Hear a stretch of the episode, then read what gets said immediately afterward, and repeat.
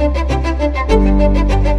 Muy buenas tardes, bienvenidos un lunes más a Decisión Radio, a este programa Empresas y Personas, en el que llevamos ya varios meses hablando de la relación de las empresas con las personas, del desarrollo personal que nos permiten las empresas y lo potencian, y hemos tocado ya eh, algunos eh, asuntos parciales como la, la cultura corporativa, el liderazgo, la ejemplaridad, vamos desgranando asuntos que tienen eh, un perfil eh, humano eh, importante y relevante.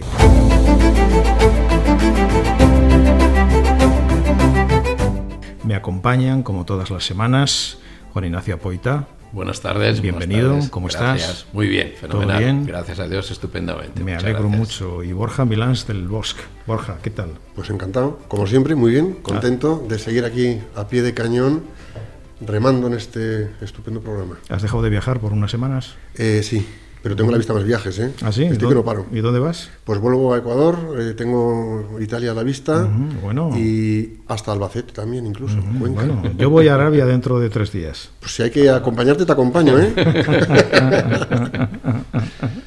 pero allí son islámicos, ¿eh? Bueno, también son personas. Claro, hombre, fundamental.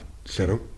Claro que son personas. Bien. Y cuando llegas a conocer personas de otra mentalidad, eh, abrimos mente, corazón y entendemos otras cosas. Otra cosa es que luego ellos no se entiendan a nosotros. Pero bueno, el entendimiento es importante. Sí, hay, hay universales, ¿no? Sí. Hay cosas que son universales que valen para, que valen para todo el mundo. Condición humana, que no es poco. Cierto. Respondemos Independientemente de, de, color de piel, independientemente de cultura, independientemente... Bueno, pues hay cosas que son las que nos separan que yo siempre digo que lo primero que hay que hacer es entenderlas, ¿no? antes, antes, de juzgar. Y a partir de ahí. Y a partir de ahí, pues eh, una vez que entiendes, eh, el acercamiento personal es mucho más, eh, mucho más. Mucho más fácil. Y bueno, tienes que ir con la mente abierta, Juan Ignacio, ¿no? Sí, yo creo que sí. Yo creo que al final es un tema más de actitudes personales, ¿no? Correcto. estás abierto a escuchar a los demás, a entender a los demás, a aprender a los demás y luego desde el respeto, pues escuchar y, también transmitir tus propias opiniones. Bueno, fíjate que hoy vamos a hablar, o hemos propuesto entre los tres, hablar del cambio de cultura, del cambio de cultura corporativa de una organización. Es decir, muchas veces cuando sales fuera, pues tienes que aprender de otras culturas, saber cómo funcionan, saber cuáles son los códigos. El otro día eh, comía con eh, unos empresarios a los que voy a acompañar a, eh, Arabia Saudí y ellos tenían mucho interés en saber cuáles son los códigos de comportamiento en aquel país, ¿no? Claro. es decir, qué esperan, de qué manera se genera la confianza de las personas, que al final es de lo que se trata, qué cosas conviene no hacer para no meter la pata. Es decir, estábamos hablando de la cultura que nosotros llevamos, la llevamos como mochila interna, la que te vas a encontrar. Y, me viene bien este, este ejemplo, este caso, esta, digamos, anécdota, para entrar, para entrar en el tema. ¿no? Es decir, ¿qué, ocurre cuando, cuando una empresa, una mm, pequeña, grande, mediana, eh, decide mm, eh, desde un punto de vista crítico, por lo que sea, porque le falla la cultura anterior, porque se adapta a los nuevos tiempos, eh, que hay que cambiar de cultura. ¿Cómo se hace? ¿Cómo se cambia? ¿Cuáles son los procesos que hay que iniciar para eh, desarrollar esa nueva cultura? Eh, ahí entiendo un periodo crítico, Juan Ignacio. También tiene que haber un periodo de participación. Entiendo que un cambio, un cambio debe ser participativo. Si uno quiere que la cultura todos los integrantes de una empresa sean dueños de la misma, posean esa cultura, pues es complicado, ¿no? Sí, bueno, a ver, como apuntabas al, principio, eh, ya hubo un programa donde estuvimos hablando de la cultura corporativa, ¿no? Entonces quizás merezca la pena recordar que en, en, en aquel programa decíamos que la cultura corporativa de una institución o de una, de una empresa refleja los, lo que son los rasgos de identidad de esa empresa, ¿no? Entendiendo por rasgos de identidad aquellos que nos definen, que nos identifican, que nos diferencian de otras instituciones, ¿no? Y, y hablamos un poco sobre todo, hablando de rasgos de identidad, pues del, propósito, de cuál es nuestra razón de ser eh, y de cuáles son nuestras actitudes, comportamientos, valores, cuáles son los valores o comportamientos dominantes en el, en el día a día del, del equipo, de la empresa, de la institución. ¿no? Y claro, puede ser que, en alguna, que por algunas causas, que son internas o externas, en el, el equipo y la propia empresa, en unas veces en un proceso que va de abajo arriba y otras veces quizás de arriba, de arriba a abajo, considere oportuno que hay que hacer un cambio relevante en, el, en la cultura de la institución, que hay que acometer una, un proceso de, de transformación, ¿no? Y como apuntas, y quizás ahora pues elaboremos un poco más, pero eh, un proceso de este tipo eh, tendrá dos etapas, tendrá la etapa de definición y la etapa de implantación. Y desde luego, desde mi punto de vista, en la etapa de definición, el proceso tiene que ser muy participativo. Eh, exactamente en la línea que decías. ¿no? Yo creo que un cambio de cultura corporativa debe ser o tratar de ser esa propiedad, que se sienta como propiedad de todo el equipo. Yo ya diría no solo del equipo humano, sino de todos los grupos de interés que están alrededor de la, ah, de la empresa. ¿no? Entonces un proceso participativo, un proceso de escucha, de escucha sincera y un proceso que ojalá alcance eh, que es a lo que, se, lo que se intenta, pues resultados que sean inspiradores, que sean motivadores, que sean aspiracionales para, para el equipo. ¿no? Eh, bueno, también habría que preguntarse por qué acomete alguien un, y en qué momento acomete alguien un proceso de, de cambio, ¿no? Pero bueno, quizás lo iremos eh, hablando a lo Muy largo bien. Le pasamos la pelota a Borja, porque yo no sé si en tu experiencia este tipo de procesos, claro, son, entiendo que complicados, son complejos, son difíciles, supongo que hay personas que lo pasan mal, equipos que lo pasan mal, eh, son procesos abiertos a la crítica, son procesos donde salen muchas cosas que quizá estaban eh, debajo de la alfombra, afloran, y es un poco una puede ser una revolución, ¿no? Hombre, es en cierto modo una revolución, porque es volver a menear lo que ya está establecido como una velocidad de crucero. Entonces, eh, romper una velocidad de crucero no le incomoda a nadie. Perdona, no le, no le agrada a nadie. Incomoda, incomoda. Y esa incomodidad hay quien se lo toma por las buenas como un que apetecible, vamos a ver qué puede aportar, y hay quien se lo toma con una resistencia tremenda y en las resistencias hay conflictos. Entonces, yo creo que, eh, siendo muy, claro, muy condensados, ¿no? Pero yo creo que una organización cambia, la cultura corporativa cambia, una cultura de empresa cambia, cuando cambia la mentalidad de las personas en su manera de relacionarse y en su manera de enfocarse al trabajo. Es decir, no solamente en la acción del cómo me desempeño en lo que tengo por delante, sino en el cómo me comunico para que ese desempeño salga adelante de manera distinta. Y ese enfoque, ojo, no todos están, no digo dispuestos porque tengan mejor o peor actitud, sino porque no tienen a lo mejor la capacidad, la cintura, la flexibilidad de dar ese paso en adaptarse a una nueva manera de comunicarse y trabajar.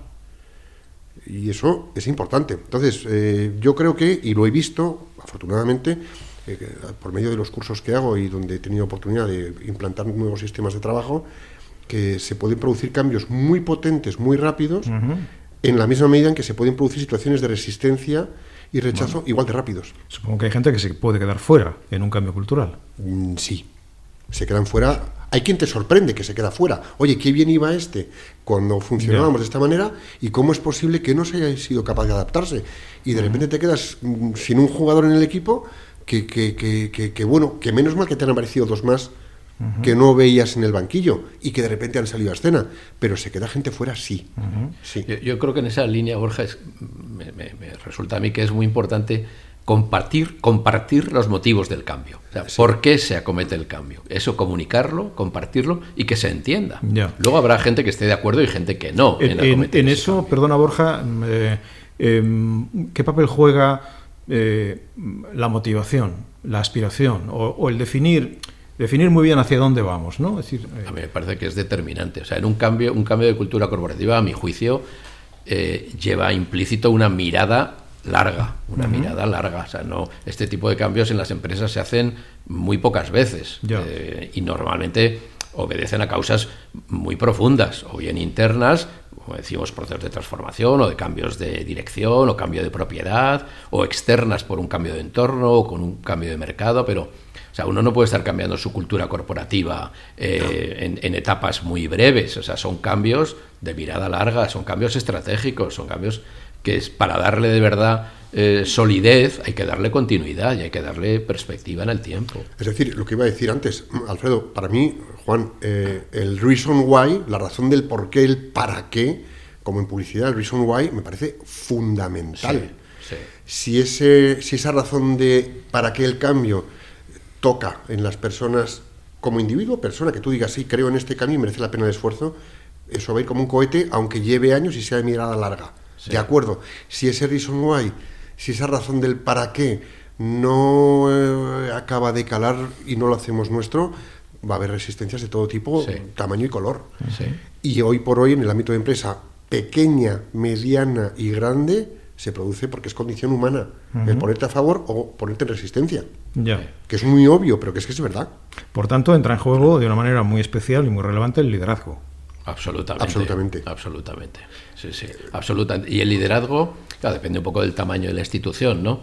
Pero no buscando un liderazgo unipersonal. Aquí estoy yo, no, sino, no. sino buscando un liderazgo también compartido. O sea, buscando muchos pequeños líderes, ¿no? A mí es que ya sabes que el libro, el título del libro de Borja es que me encanta, ¿no? Lo de ser ejemplo, pequeños grandes líderes, ¿no? O sea, una organización Insisto, depende del tamaño, pero lo ideal es que sea un semillero de formación de líderes. Es decir, que aquí no funciona lo del gurú, no funciona lo del conducator, no funciona lo de... Yo creo que eso tiene un recorrido muy corto, ¿no? O sea, puede, por supuesto que es bienvenido aquel que tenga una, una visión eh, y que sepa convencernos a los demás de que detrás de esa visión debemos ir, ¿no? Pero si no la compartimos y luego retomando un poco lo que decíamos antes, un proceso de transformación tiene dos etapas, la definición y la implantación. Y en la implantación hacen falta muchos pequeños líderes. Claro, has tocado antes, Juan Ignacio, un punto que a mí me interesa, eh, que es eh, el cambio cultural, mm, tiene que tener en cuenta el contexto, los actores, los grupos de interés que rodean la actividad de una empresa. Por tanto, tiene que haber dos cosas, un proceso de escucha, cómo me ves, eh, qué, crees que debo hacer, qué, en qué fallo, eh, pero también un proceso de comunicación de nos orientamos hacia esta otra nueva cultura. Bueno, el proceso de comunicación en un cambio cultural a mí me parece determinante.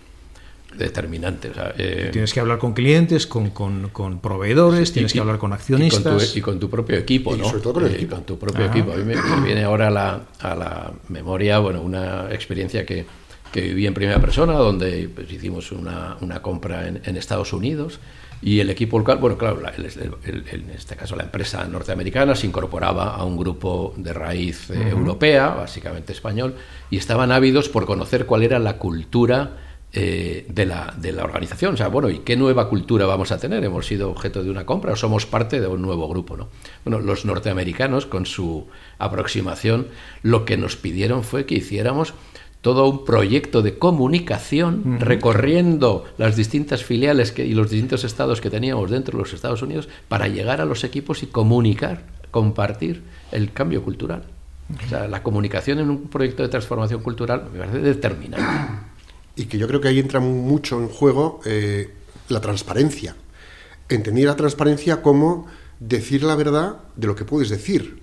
Es decir, la información que maneja un comité de dirección o los que son máximos responsables de una organización tienen una información que por supuesto se supone y debe ser veraz. En el siguiente nivel, que manejen esos del siguiente nivel la información que ellos deben manejar, pero que también sea veraz. Y oye, a lo mejor el que está en las posiciones más de base, pues puede necesitar y requerir de la verdad de efectivamente lo que se va a hacer, pero no con el detalle a lo mejor que tienen los demás arriba. Entonces, que lo que le llega al último sea verdad, pero porque es lo que necesita saber. Y si luego ya hay necesidad de explayarse o extenderse más en detalles, que puedan tener acceso a ello. Para mí, yo he vivido un par de fusiones y un par de cambios eh, de cultura corporativa, el gran punto de revísatelo, era la comunicación. totalmente de acuerdo. Totalmente Donde la comunicación interna o la comunicación, fíjate, no interna, donde la buena comunicación del proyecto para enganchar a tu gente fallaba o flaqueaba, eh, salían las ampollas y los juanetes pisados. Sí, porque efectivamente, como mm, se intuye de tu, de tu última frase, las fronteras entre la comunicación interna y la externa cada vez son más eh, menores, son, cada vez más ligeras, más insignificantes, casi sí, sí, sí, es el mismo proceso de comunicación. Todo lo que ocurre dentro se sabe fuera. Se sabe fuera. Que tú eres el Vasos comunicantes. Claro, tú eres el que manejas el mundo de la comunicación y tú has estado en la mega gran empresa, pero al final quienes son altavoces de ese cambio de cultura corporativa son los N empleados que tengas. Si lo haces bien, van a hablar bien de ti y te ahorras un esfuerzo brutal. Pero como metas la pata, te queman la reputación de la compañía. Bueno, pues yo creo que es el momento de presentar a nuestro invitado de hoy, que es alguien que sabe mucho de liderazgo, de cultura corporativa y que nos puede ilustrar también sobre el cambio de cultura corporativa que se ha producido en una institución tan relevante, tan importante como es el ejército español, en este caso el ejército de tierra. Eh, nuestro invitado de hoy es el coronel Nacho Gabaldón, jefe del Departamento de Liderazgo de la Escuela de Guerra del Ejército de Tierra. Nacho, bienvenido, buenas tardes. Buenas tardes a los tres, muchísimas gracias por acogerme aquí. Encantados. estoy dispuesto a aprender de los tres un montón de cosas. Bueno, pues te tiramos el primer balón, que sería un poco este que hemos estado jugando, ¿no? El, cómo se hace, cómo se organiza, cuáles son los requisitos fundamentales que, tiene que, que tienen que darse en una organización, que se tienen que poner en juego a la hora de abordar un cambio de cultura corporativa. Vosotros en el ejército lo habéis hecho, habéis ido hacia un liderazgo mucho más humanista. Eh, luego nos contarás además, eh, me interesa que nos cuentes, eh, cómo ese cambio, ese, esa nueva forma de liderazgo ha sido objeto de atención de muchas empresas que os llaman para decir, oye, contarnos cómo, cómo lo hacéis y cómo lo aplicáis. Pero la primera mm, tirada sería eso, ¿no? Es decir, ¿qué es para ti eh, lo fundamental en un, en, un, en un giro de timón? Bueno, la verdad es que a esta pregunta no sé si tendríamos suficiente con este programa o necesitaríamos más, porque la verdad es que la respuesta puede ser larga. Todo lo Sabes que, el, el, que viene a un programa como invitado ya puede venir a, todos los demás. Repiten, repiten. Bueno, ¿cómo se ahora? Lo primero que quiero decir es que estamos en el proceso de cambio de cultura de la organización. Digamos que es un proceso muy largo, de, luces largas, como apuntaba Juan antes, eh, de un cambio de mentalidad, que no es una cosa inmediata ni mucho menos, pero sí que tenemos que marcar, como habéis apuntado también, empieza por un claro liderazgo en la parte alta de la organización. O sea, la organización tiene que ser consciente de esta necesidad y, y, empezar a tomar medidas para que este cambio de mentalidad vaya calando. Empezar a lanzar indicios y ideas para que vaya calando. Así lo detectó hace unos años el general de ejército Varela y se hizo eco también, y además lo, hace suyo el general de ejército Geme en señal. Ambos lo han puesto en primer plano, tanto de su propósito como su actividad diaria. Luego ya todos somos conscientes que desde arriba hay una determinación. De hecho, el general de ejército Varela, el primero que he comentado, pues creó el departamento de liderazgo de la Escuela de Guerra del Ejército. Y se parecía que era un poco raro que el ejército no tuviera departamento de liderazgo, pero en ese momento dijeron, tenemos que cambiar la cultura de la organización, tenemos que tener un nicho de conocimiento que se difunda, que es otro de los temas que, que hay que fomentar para el cambio de la cultura de la organización, que se difunda. Entonces ya ha sido el general de ejército de enseñar el que ha hecho una narrativa, ha definido exactamente lo que quiere y a dónde quiere llegar y ha dado la orden de que se difunda a todos los niveles del ejército de tierra. Y así se ha hecho. Y así se ha hecho. Perfectamente alineada con la dirección por misiones, o el Mission Command, o mando orientado a la misión, que lo llamamos nosotros, y lo ha dejado diáfano. Diáfano, como quiere. Eso es lo primero. A partir de ahí, pues han hecho muchas cosas. Nosotros desde el departamento no hacemos que más dar, dar sesiones, eh, profundizar en el tema, hemos escrito artículos, insistimos. Todos los generales en activo han pasado por nuestro departamento. Todos. Empezando por el Consejo Superior del Ejército.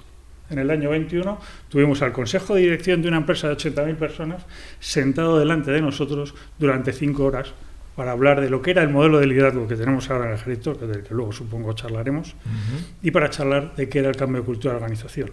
A partir de ahí, el Consejo Superior dijo, todos los generales de brigada, generales de división en activo, y la mayor parte de los suboficiales mayores, que son una pieza esencial en el cambio de cultura, deben pasar por el departamento al menos dos días. Y los fuimos recibiendo de 20 en 20, que eso es, es, es un empeño grande en ese tema. Y a partir de ahí seguimos con formaciones. Todos los, general, todos los coroneles que van a ascender a general están una semana con nosotros, tenientes coroneles que van a mandar unidad, subtenientes que van a ascender a suboficiales mayores. De alguna manera, para nosotros no es una labor específicamente nuestra, porque de hecho ahora mismo está reunido un grupo de trabajo con representantes de los mandos de primer nivel, de los grandes generales del Ejército de Tierra, están reunidos durante cuatro días en Navacerrada hablando de cómo acometer el cambio de cultura organizacional. Está uno de los míos de mi equipo que sabe mucho del tema y está ahí asesorando en la medida posible. Están tomando medidas para este cambio de cultura.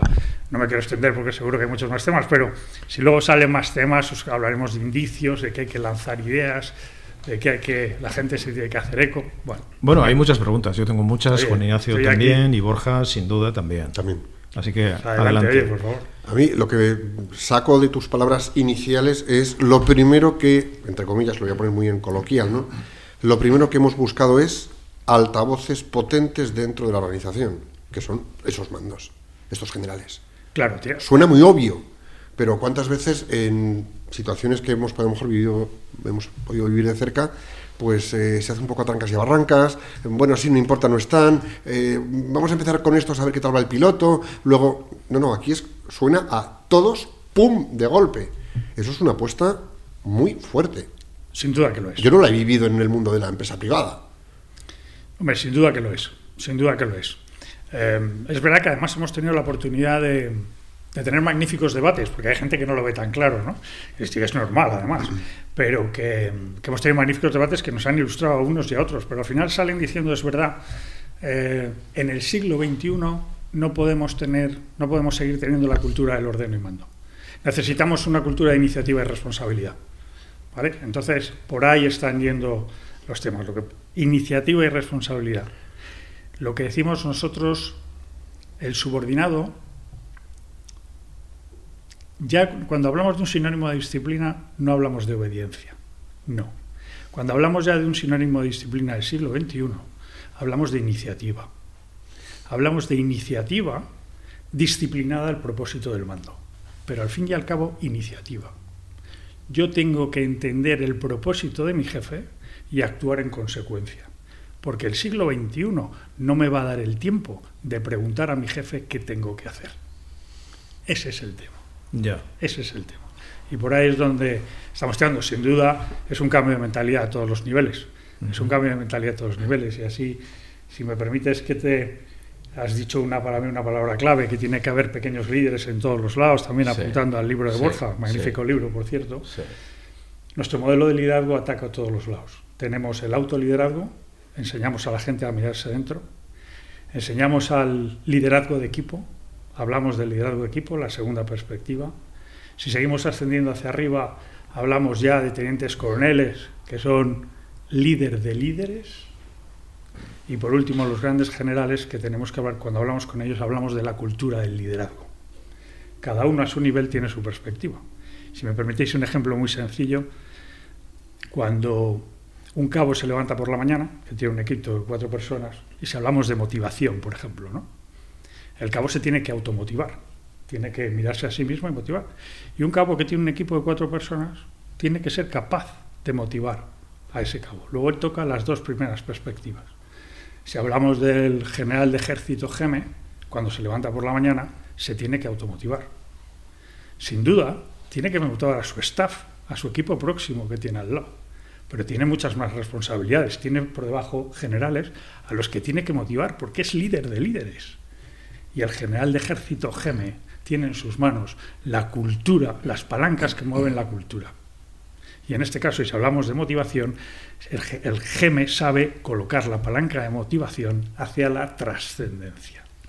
Entonces ya estamos jugando esos cuatro niveles. Y desde luego comunicar, comunicar y volver a comunicar, como decía Luis Aragonés, parafraseando a Luis Aragonés, es una de las claves. No serás el Atlético. Bueno, no. No, no, pero, tengo mucho respeto a Ale. Mi padre era Leti y la verdad es que tengo mucho respeto. Bueno, yo creo, yo creo que, es, que es maravilloso encontrar eh, un caso práctico de esta dimensión, ¿no? Y además eh, asociado a una institución que cualquiera podría pensar, hombre, que es asociada particularmente a criterios más tradicionales y menos eh, abiertos al, al cambio bueno, escuchar un proceso de transformación como el que nos estás, como el que nos estás compartiendo, ¿no? A ver, me ha parecido entender, porque en la primera intervención me ha quedado alguna duda, en la segunda sí me lo ha aclarado, entiendo que el momento del cambio y la gran definición de hacia dónde vamos es un movimiento que se inicia de arriba abajo, o sea, primero en la, en la jerarquía más alta de la institución se determina eso, pero a partir de ahí, en el hacia dónde vamos y cómo vamos a ir, Entiendo que es un proceso muy participativo. Hace un momento decías, bueno, es que hay mucho debate porque no todo el mundo eh, está de acuerdo con todo, ¿no? Y hay muchas cosas a debatir y muchas cosas a, poner ahí los datos, eh, los, la, letra pequeña del, proceso de transformación, ¿no? Y luego también me ha encantado la, idea de ligar la comunicación a, a programas de liderazgo porque mm, desde luego en mi experiencia, que la comparto, comparto plenamente lo que, has, lo que has dicho, es en esos programas de liderazgo, tanto en el contenido como en, como en el contexto, o sea, la oportunidad que da de interactuar con otras personas también, cuando se comparten desde los más altos niveles hasta los siguientes y más bajos niveles de la organización, es cuando la cultura nueva impregna de verdad porque hay un nuevo vocabulario, una nueva forma de hacer las cosas, la gente se siente motivada y se siente eh, inspirada para actuar de esa determinada manera. Entonces son programas, claro, que deben ser programas, pues como apuntabas tú también, pues igual de 20 personas. Claro, esto no es un programa para hacerlo con 100 personas al tiempo, porque no, porque entonces no da... No, cala, ¿no? No, no, no cala, ¿no? Pero bueno, o sea que mm, me encanta, de verdad, te lo digo de corazón, me encanta oírlo oírlo así expuesto como nos lo han contado. ¿no? Quizás, como nos has dicho antes, que hoy mismo estaban reunidos eh, para debatir un poco, pues detalles un poco de qué significa este cambio cultural, ya nos has hablado un poco de la iniciativa y el trasladar un poco ese, ese péndulo del orden y mando a la, iniciativa de cada una de las personas. ¿Qué otros factores del cambio cultural eh, destacarías? Pues fíjate, si me permites el tema de la comunicación, una de las primeras órdenes que, recibí, que tuve la suerte de recibir cuando llegué a mandar el departamento de liderazgo allá casi hace, casi tres años, me dijeron algo así como, oye, te empodero para que supervises todos los planes de enseñanza de los centros docentes militares. Y en todos ellos tiene que estar plasmado el tema del liderazgo con el mando orientado a la misión, según el modelo que estamos propugnando desde, desde, la escuela, que ya es del ejército, no es de la escuela, es del ejército, que se llama el modelo de liderazgo K2, como el monte. ¿no?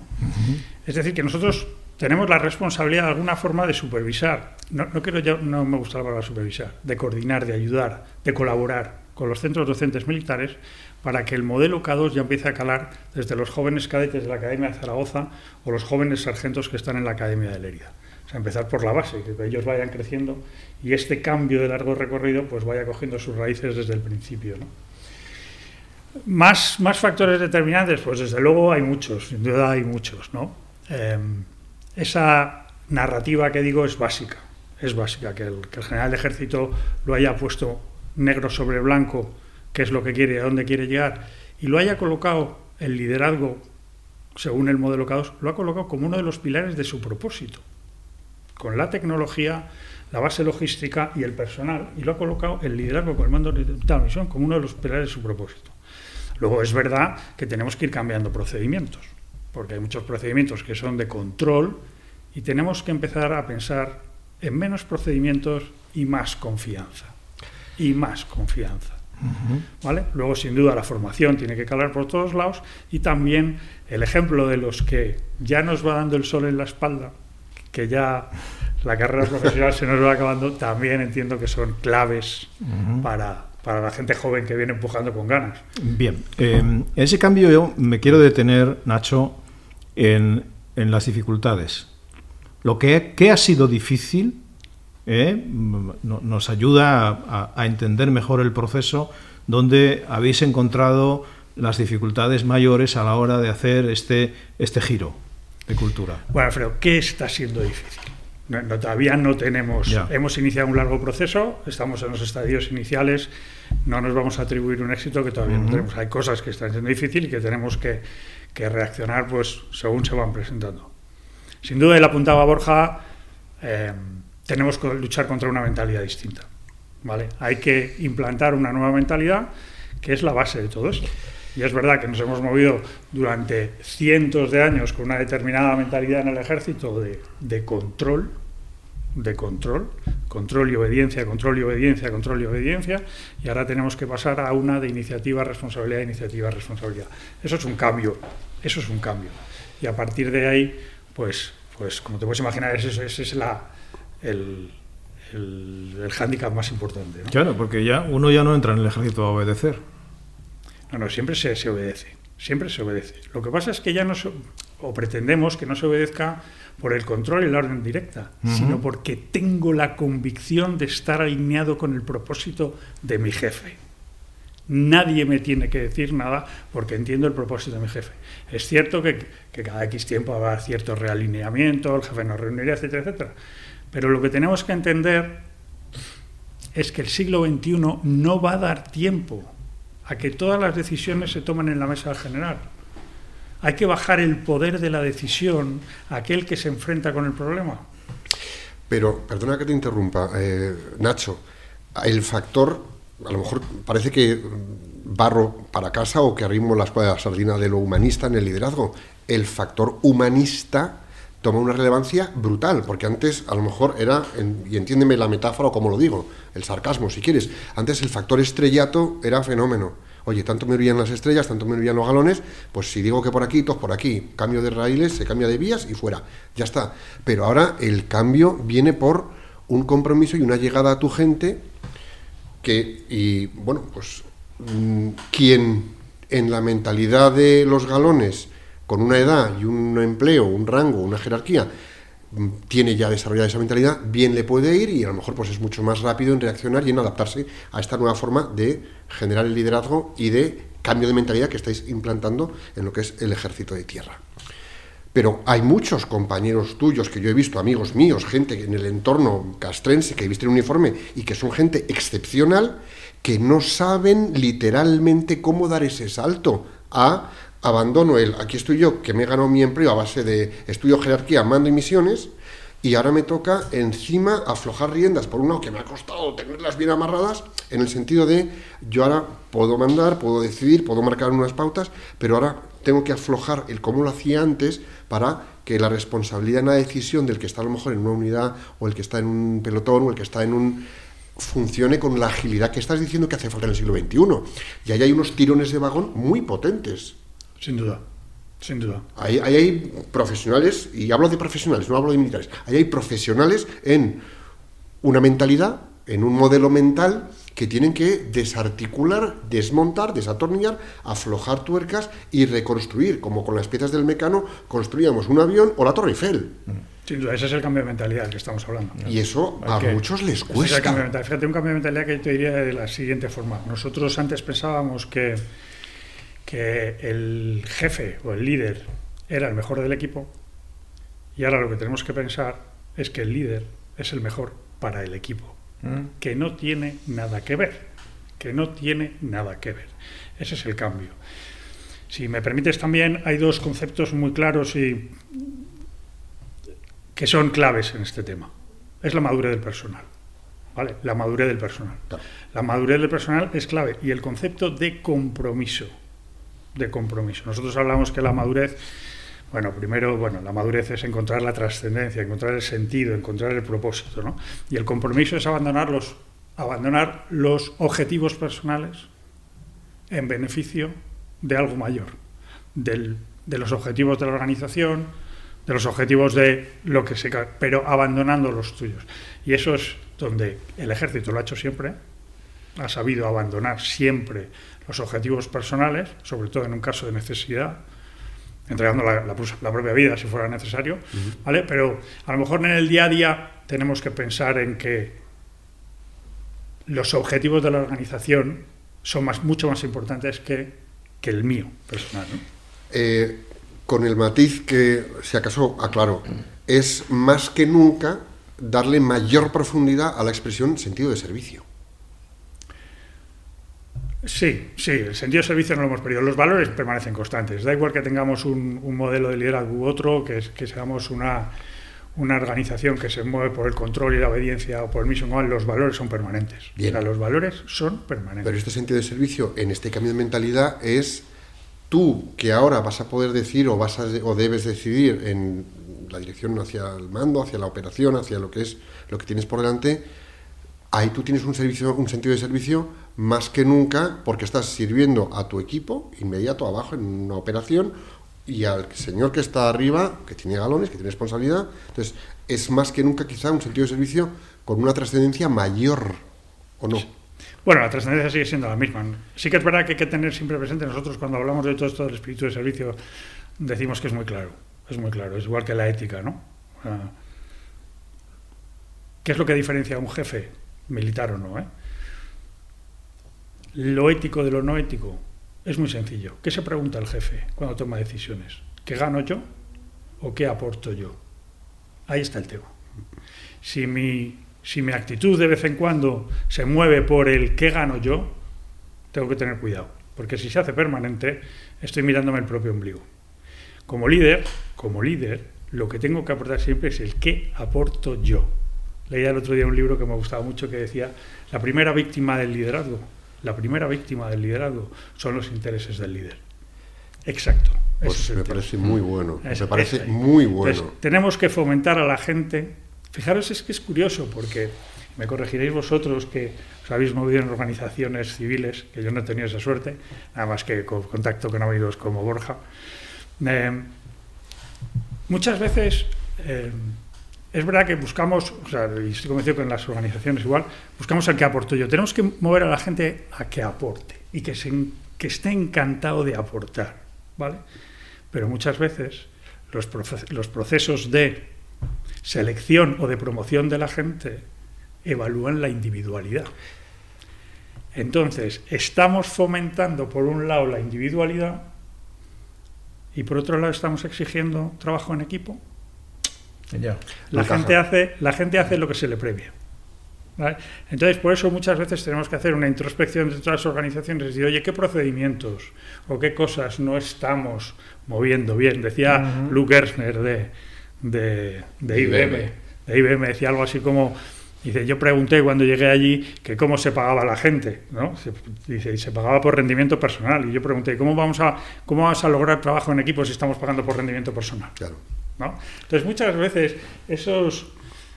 Nosotros Oye, perdonadme, es que estoy agarrando la hebra y a lo mejor aquí no. No, no, no, no, no, interesantísimo. Está interesantísimo. Yo, que tampoco quiero. Yo, yo, Nacho, estoy, estoy, aprendiendo también, estoy mentalmente anotando, anotando muchas ideas. Y esta última que has eh, soltado aquí, eh, de que la gente hace lo que se le premia, pues tienes toda la razón, es verdad, y de esa manera es como cómo se dirige. Y hay una contradicción. Si estamos, si estamos eh, buscando individualidades y estamos diciéndole haz tu carrera personal, es decir, ¿cómo luego le dices que se ponga al servicio de un equipo? pues es yo, yo creo que, yo creo que sí que hay que, que hay que incorporar buenas individualidades. Otra cosa es que para la institución el reto eh, sea generar ese compromiso colectivo. O sea, yo eh, suelo decir que el compromiso es siempre de ida y vuelta. O sea, las personas dan compromiso cuando también sienten que la institución, cuando reciben compromiso de la institución. Y tú como institución o como empresa, lo que tienes es que transmitir. Hay muchas formas de transmitir compromiso. El, compromiso se transmite con inversiones, yo que sé, en tecnología para favorecer los procesos de gestión de personas, aportando objetividad y eh, igualdad de oportunidades y transparencia a los procesos de decisión, por supuesto primando y premiando aquellas actitudes que decimos que son las que queremos que dominen nuestra cultura corporativa y no otras, aunque esas otras a veces nos traen resultados de corto plazo que son mejores y más, y más rápidos. todo eso es aportar compromiso. Entonces yo sí creo que como institución mm, debemos entre comillas, entiéndase muy bien, educar en la cultura corporativa a esas excelentes individualidades que hemos incorporado. Es que, recogiendo lo que dices tú y lo que decía Nacho, eh, una cosa que yo siempre digo, eh, hay que generar cultura de equipo. Es decir, mm, cultura de equipo para trabajar en equipo. Porque para escribir bien hace falta gramática y ortografía, pues para escribir bien, bueno, pues para trabajar bien hay que generar, hay que tener cultura de equipo que dará como resultado el trabajo en equipo. Y es fundamental. Y hasta ahora, quizá, a ver, también estoy haciendo un poco, estoy cayendo en el tópico, ¿de acuerdo? Pero cuando el mando era orden y mando, pues a lo mejor ahí la cultura de equipo era menor. Ahora, en, este, esta transformación que estáis provocando, que estáis generando y que estáis desarrollando para el ejército, eh, la cultura de equipo es, vamos, eje. Nosotros no lo llamamos equipo.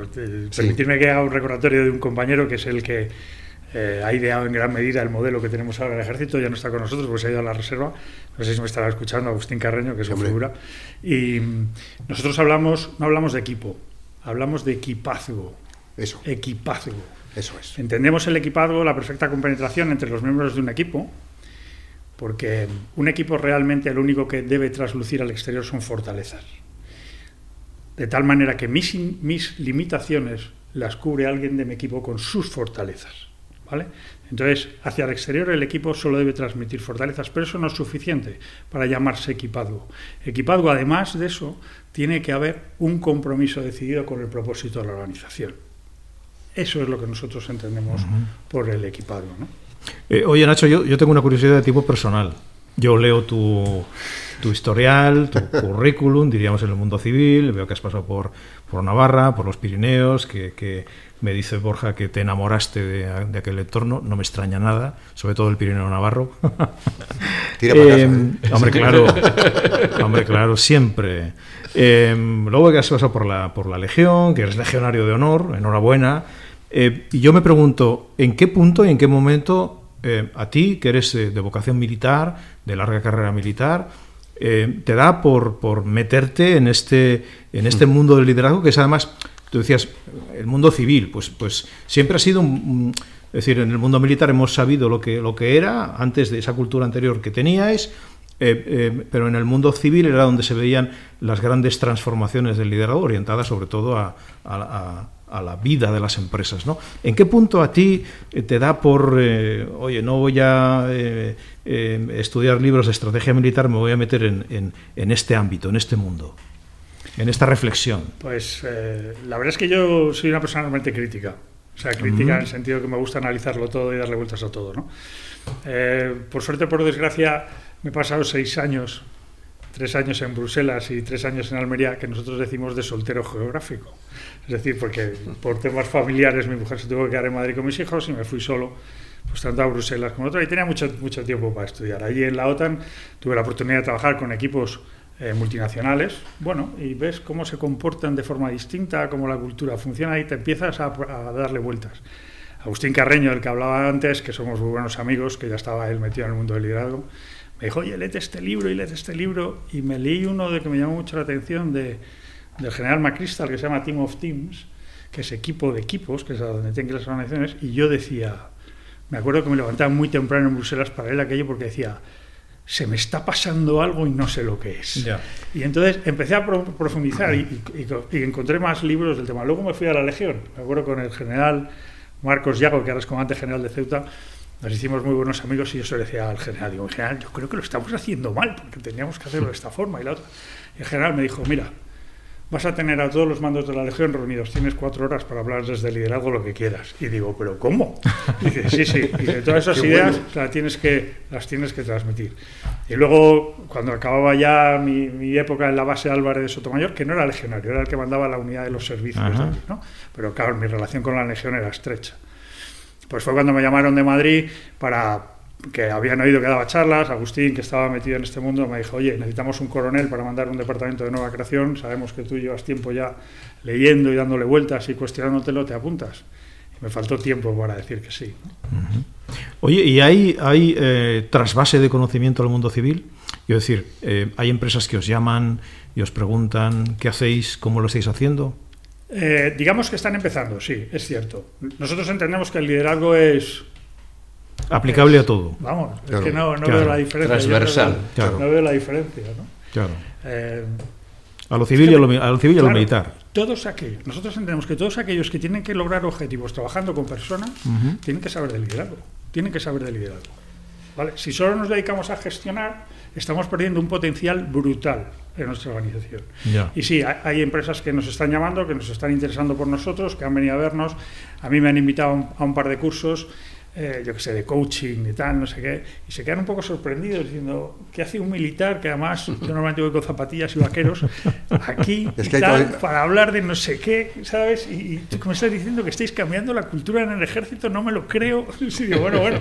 Normalmente a estos cursos les invito después a los alumnos, les invito a la escuela de guerra y les doy una pequeña charla de una hora de cómo estamos evolucionando en el tema. Ujú. También es cultura de defensa, también es promover un poco Claro, lo, que, claro. lo que hacemos. Y desde luego las puertas de la escuela de guerra, y lo sé por el general Frías que la manda, y la puerta de mi departamento está abierta si alguien quiere compartir con nosotros algo. Claro, está- porque los civiles también nos tenemos que enterar de que las cosas han cambiado, ¿no? En vuestra casa. Yo, es que no es la nuestra, es que es la de todos. Ya, ya, sí, no, pero- no es la nuestra, el ejército no es del ejército. Pero la, la gestionáis vosotros. Sí, sí, bien, pero, pero Es- no es nuestra. sí, sí. No es nuestra. Y yo creo que sí, claro que sí. Yo soy de los que opina como muchos otros, como muchos otros, que el ejército nos tenemos que abrir y nos abrimos cada vez más. Cada vez las puertas están más abiertas, cada vez entramos más, entran, la base Álvarez de Sotomayor estaba muy abierta, la escuela de guerra está muy abierta. Y, yo, creo que eso es muy positivo por ambos sentidos, en ambos sentidos. Hace unos años, cuando tuve la oportunidad de trabajar con ámbito militar, con la Guardia Real, el Cuartel General del Ejército, eh, una de las cosas que yo empecé a darme cuenta es que el conocimiento, es el vamos a ver, el nivel de formación que tiene el ejército español, eh, los oficiales, los mandos, a mí me pareció brutal, o sea, descomunal. No he visto gente más formada y más preparada en muchísimo, en muchísimo tiempo. Pero claro, como es, entre comillas, eh, un ámbito cerrado en cuanto a que en el ámbito civil lo hacemos de una manera y en el ámbito militar ya se busca la manera de hacerlo, eh, me sorprendió por delante. Y entonces una idea que a mí me rondaba siempre es mm, cómo, qué le falta al ejército español para eh, aportarle al mundo civil como, y aquí suena tópico, pero es real, igual que el, ejército americano va y impregna al mundo civil de empresa civil y se pelean por los que salen del ejército para incorporarlos al ámbito civil en sus empresas, ¿cómo, eh, ¿qué le falta al ejército español para que eso se produzca? Que puedan aportarle a la empresa civil y que de la empresa civil también eh, aporten a la institución como es el ejército. Y tal y como estamos viendo este proceso de cambio de cultura y lo que estás contando, es que ya se está produciendo. Y a mí me parece que es brutal, porque es cuando otra vez, y digo otra vez, vuelve a haber ese bonito enganche entre lo que es la sociedad civil y el ámbito militar. Sí, sí, nosotros, la verdad es que yo, estoy convencido de ello. Sí, además, eh, yo creo que tenemos que aprender los unos de los otros. No nos, podemos permitir el lujo de no charlar entre nosotros y de ver en qué has fallado tú, en qué he acertado yo a la inversa. Que no podemos permitirnos ese lujo. No podemos permitirnos ese lujo. Vamos, no, es comprensible en el siglo XXI, ¿no? No es comprensible en el siglo XXI. Claro. Hace, hace ahora un poco más de, tres años, la, la, Universidad de Navarra me, me invitó a participar en una mesa redonda con un título muy sugerente. A ver qué te parece a ti, Nacho. Decía, seamos realistas, dificultades para llevar el humanismo a la práctica. Siendo realistas, ¿tú cómo estás viviendo eso? ¿Se puede llevar el humanismo a la práctica en este mundo empresarial, en el caso vuestro institucional, del ejército? Yo creo que sí. Fíjate, vamos a ver cómo... Eh, con una mira de largo plazo, sin duda que sí, ¿no? Sin duda que sí. Pero hay que tener muy bien claro, nosotros hablamos de las guerras, digo las guerras, no, perdona, de las normas de lo intangible. ¿no? que hay unas normas de esos intangibles, compromiso, tal, ¿no? que decimos que hay formas, medios, fines y consecuencias. Me quedo con los fines y las consecuencias por no enturbiar un poco al oyente que está ahí. ¿no? Me quedo con los fines y las consecuencias. Hay que ver claro, hay que entender bien qué son los fines y qué son las consecuencias, porque cuando se alteran es cuando empiezan los problemas es cuando empiezan los problemas. Cualquier estudiante que está en nuestras aulas aquí en España, en la universidad, estoy convencido que su fin es formarse y aprender. Y la consecuencia será aprobar y tener una formación potente. El problema es cuando hay un estudiante que lo entiende al revés, cuyo fin es aprobar. ¿Y la consecuencia cuál será? A lo mejor aprueba, pero su formación será mediocre. Necesitamos tener claros cuáles son los fines ¿Vale? En el momento que tengamos claros todos cuáles son los fines y trabajemos ahí, claro que el humanismo ganará. Claro que el humanismo ganará la madurez, ganará el compromiso, ganará la persona en su conjunto. Eso lo tengo clarísimo. Pero lo que no podemos dejarnos es que se confundan los fines con las consecuencias. ¿Vale? Ese es el tema. Hay que tener claro cuáles son los fines y cuáles son las consecuencias. Muchas veces yo lo digo así un poco. Eh, ser directivo de una organización o ser general del ejército, ¿es un fin o una consecuencia? Pues hombre, ser general o directivo es una consecuencia, porque el fin es un trabajo bien hecho, un trabajo en excelencia, y consecuentemente eres CEO o eres general. El problema es al revés, cuando yo, por ser general, soy capaz de alterar los medios, alterar las formas en mi beneficio personal volvemos al que gano yo, al que O sea, tener claros los fines y las consecuencias es para nosotros muy importante. Y, en este proceso de, pasar de las, de las palabras a los hechos, antes nos decías que, que, mejor utilizábamos el gerundio, ¿no? Estamos en... Como en, qué etapa diríais que estáis en este proceso de cambio cultural? ¿Una etapa Hombre, estamos, intermedia, etapa no, estamos inicial? En un proceso, no, estamos en un proceso inicial. Estamos en un proceso inicial, no no voy a atribuirme éxitos que todavía no tenemos ganados, pero sí que es verdad que hemos iniciado un camino. Y para llegar al final hay que dar los primeros pasos.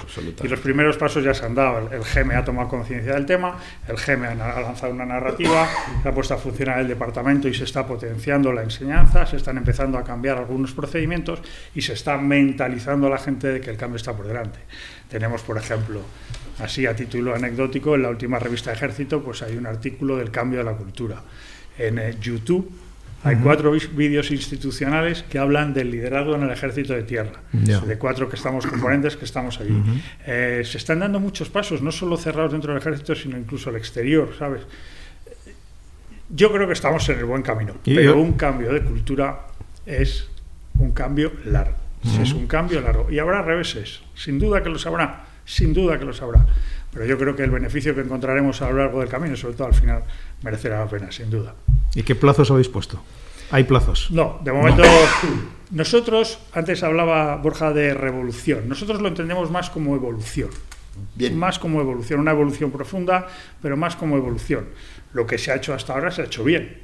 Se ha tenido una cultura que se ha hecho bien. El, el mando y control, en el momento que era necesario, se ha hecho bien. Ahora nuestros jefes, nuestros líderes se han dado cuenta que hay que evolucionar. Pues evolucionemos, evolucionemos. No nos anclemos en lo que hacíamos bien, porque lo que hacíamos bien antes ahora puede que nos lleve a la tumba. ¿eh? Sí. Eh, recordando el, me parece que era el cuarto encuentro de, bueno, tema militar, yo recuerdo que hablaron de la Briex 35, que es una brigada experimental 35, en la que la Legión está metida, bueno, en fin, todo un desarrollo. Ese puede ser un gran punto de inflexión en todo este proceso. Es decir, todo el desarrollo del liderazgo que estáis desarrollando o que estáis implantando, que estáis empezando ya a que esto empiece a tomar forma muy en serio y se empiece a absorber eh, por los mandos, mandos medios, em, tiene la mirada en la, en la BRIEX 35 como un hito importante.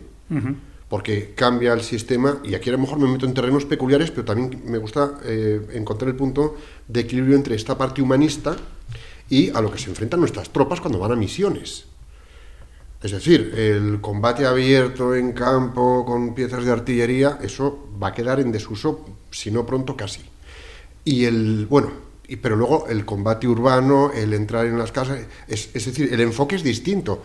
Modifica armamento y modifica la respuesta del que está con ese uniforme en ese punto. ¿Me explico? Sí.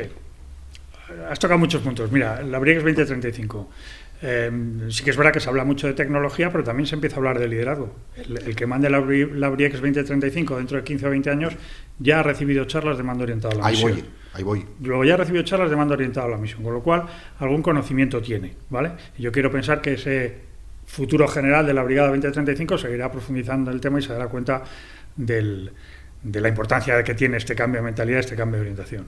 Por otro lado, me hablabas de, y no quiero entrar demasiado en detalles, no soy un experto, pero he recibido un par de charlas últimamente del tema de Ucrania y se están moviendo de diferentes formas. El ejército ucraniano, las pequeñas unidades están utilizando el mando orientado a la misión, mientras que el ejército soviético, el ejército ruso, sí, eh, como tienen un mando detallado, nadie se mueve si no, recibe, no llega la orden desde muy arriba. Esa es la diferencia y uno es capaz de moverse con flexibilidad y tal, teniendo claro cuál es el propósito de arriba, visto, mientras que otro tiene columnas paradas porque no reciben la orden de movimiento. Insisto que no soy un experto en el tema, he recibido algunas charlas de expertos en el tema, entre ellos mi general, general Frías, y, analiza mucho el mando orientado a la misión del ejército ucraniano como algo que está evolucionando. Es interesante esa observación. Claro, claro. claro, En, vivo y en, y en, tiempo real. Claro, es, eso Ahí es donde nuestros observadores tienen que estar poniendo el foco y seguro que dentro de un tiempo... Y probablemente pues explica muchas cosas, ¿no, Nacho? Pues probablemente, pues probablemente. En dos ejércitos tan desiguales a priori. Claro, probablemente, probablemente. Probablemente un compromiso brutal de unos y otros pues que son soldados que los cogen al lazo y los llevan. Claro, no, claro. es que como explica, como explica muchas cosas cuando uno analiza las estrategias militares o las tácticas en la guerra napoleónica en España, ¿no? Es decir, eh, Mailén. Eh, es que nosotros nos hemos movido con mando oriental a la misión. Nosotros nos hemos movido con mando oriental a la misión. El problema es que entramos en un ejército de reemplazo donde pensábamos que a ese soldado de reemplazo había que llevarle muy de la mano en todos los temas. Empezamos a dar procedimientos, órdenes concretas. Nos hemos acostumbrado a eso y ahora tenemos que dar. Es que te iba a preguntar, yéndonos muy a un ámbito muy, muy militar la guerra de guerrillas nace en España. Claro. Y eso es mando orientado a la misión. Ahí, la, Oye, palabra guerrilla es Es española. decir, claro, que Eso son no orientado, americano. sí. 10, 12, 14 X señores, un grupúsculo que tienen que acometer esa misión y lograr ese objetivo. Punto. Sí que es verdad que en este caso a lo mejor la, la guerra de guerrillas será digamos un poco más independiente en los Sí, núcleos. de acuerdo. Aquí tiene que haber un- una, una coordinación y una cohesión superior, ¿no? O sea, pero bueno, sí que sí, que la esencia, la esencia está ahí, y la esencia está en nuestro ADN. Ahora tenemos que recuperar nuestro ADN. Mira que, mira que somos pioneros Bueno. una vez más. ¿eh? Oye, lamento deciros que estamos terminando, porque Bueno, ¿por fí- qué? fíjate, ya, es, que, es que cuando el programa es interesante y el invitado es muy interesante, como este caso, pasa siempre lo mismo, que llegas al vivo, de, de- al, al momento cumbre, es el momento de cortar, pero no, no nos dan tiempo para más. Así que, Nacho, yo te emplazo a un, a un segundo programa, porque, porque realmente se nos quedan muchísimas preguntas y muchos temas en, en- en el tintero. Yo creo que ha sido un programa tremendamente interesante. Nos ha descubierto una- un, un mundo y una, y una personalidad, la tuya, eh, con un gran conocimiento y creo que es aprovechable. Ya te has dado cuenta, además, en esta hora que llevamos, que aquí el más castrense y marcial es Borja. Sí, Borja nos, nos visita mucho. Juan Ignacio, Juan Ignacio y yo estamos en otra, en otra liga. Somos miopes, entonces, como miopes, ¿sabes? los miopes se quedaban siempre a cuidar de, de las mujeres y de los niños. Pero, pero yo debo decir que hoy he aprendido tanto que si en un programa anterior dije que el mejor día de la semana era el viernes, ahora El digo ya que no. El lunes por la tarde. Te lo es dije, el mejor te día lo de la dije, semana. te lo dije, vas a empezar a apreciar los lunes. Nacho Gabaldón, jefe del Departamento de Liderazgo de la Escuela de Guerra de Ejército de Tierra, ha sido un eh, verdadero placer. Ah, yo solo agradeceros el, Tenerte aquí. el tiempo que me habéis que me habéis aguantado aquí, Y hemos lo que he aprendido- con vosotros. Ah, hemos aprendido nosotros ¿no? mucho y los oyentes un placer, también. Y, y- y repetiremos, te has invitado. Esta es tu casa. Encantado. Juan Ignacio, Borja, gracias Bueno, por estar una semana más en este gracias. Empresas y Programas. Hasta Empresas y Personas, perdón. Hasta la semana que viene, hasta el lunes que viene. Que pasen una feliz semana.